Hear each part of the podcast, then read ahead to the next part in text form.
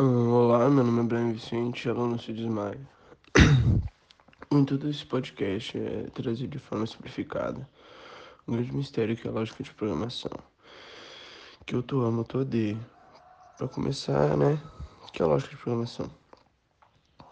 O que tem de tão aterrorizante nisso?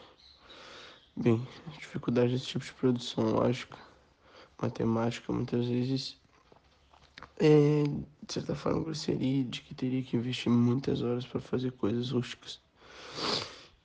E com rústicas digo coisas primárias, sem muito embasamento, ou também muitas vezes as pessoas veem esse assunto como um tabu somente para nerds de primeira. E que bloqueia que as pessoas possam fazer isso de forma de forma produtiva e e que possa levar ela a um, um futuro melhor. Então, começando pelas linguagens de programação. Uh, hoje em dia temos inúmeras linguagens como C, C++, JavaScript, Python, Pascal, PHP e outras. E todas essas linguagens são em inglês, né? Pelo motivo óbvio de que inglês é uma língua universal. Porém, isso não quer dizer que não haja adaptações.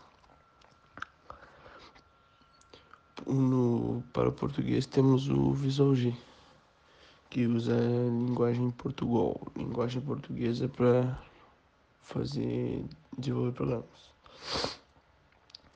Mas fora isso, embora não se não se leve né, o, o aplicativo desta forma, temos Excel, que é um aplicativo aprimorado e mais visual para a programação inicial, com funções lógicas e matemáticas uh, mais mastigadas, mas porém bem profundas, que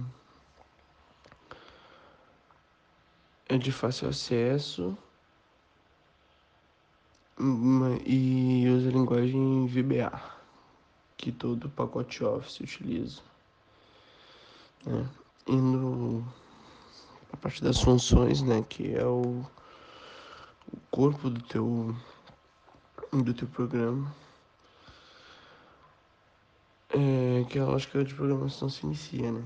É onde muitas pessoas se desanimam por não saber falar com o computador, não saber dizer de forma primária o que o computador tem que fazer, de que forma as variáveis devem se comportar, em que momento elas se seguem em que momento as utilizar. As variáveis, né, que são que são os dados que o computador vai receber na hora da execução do programa, o que o próprio nome diz, varia de usuário a usuário, sem um valor certo, e também são as coisas que seriam manipuladas com um texto que o programa teria que escrever cada vez que fosse executado, um número que, que um programa de contas uh, vai manipular ali para, para fazer a execução da conta. Uh, para começar, é bem básico, o computador só vai executar aquilo que dentro da linguagem de programação tiver os, as funções e aquilo que tu dizer para ele, né? Ah, depois disso, depois das variáveis, vem o corpo principal do programa, onde deveria injetar todos os dados em que tem até agora, variáveis e funções de formas que ela trabalhe harmonicamente para executar o programa de forma perfeita, escrevendo comandos para o usuário com Insira o número de lados que o do quadrado para fazer uma conta.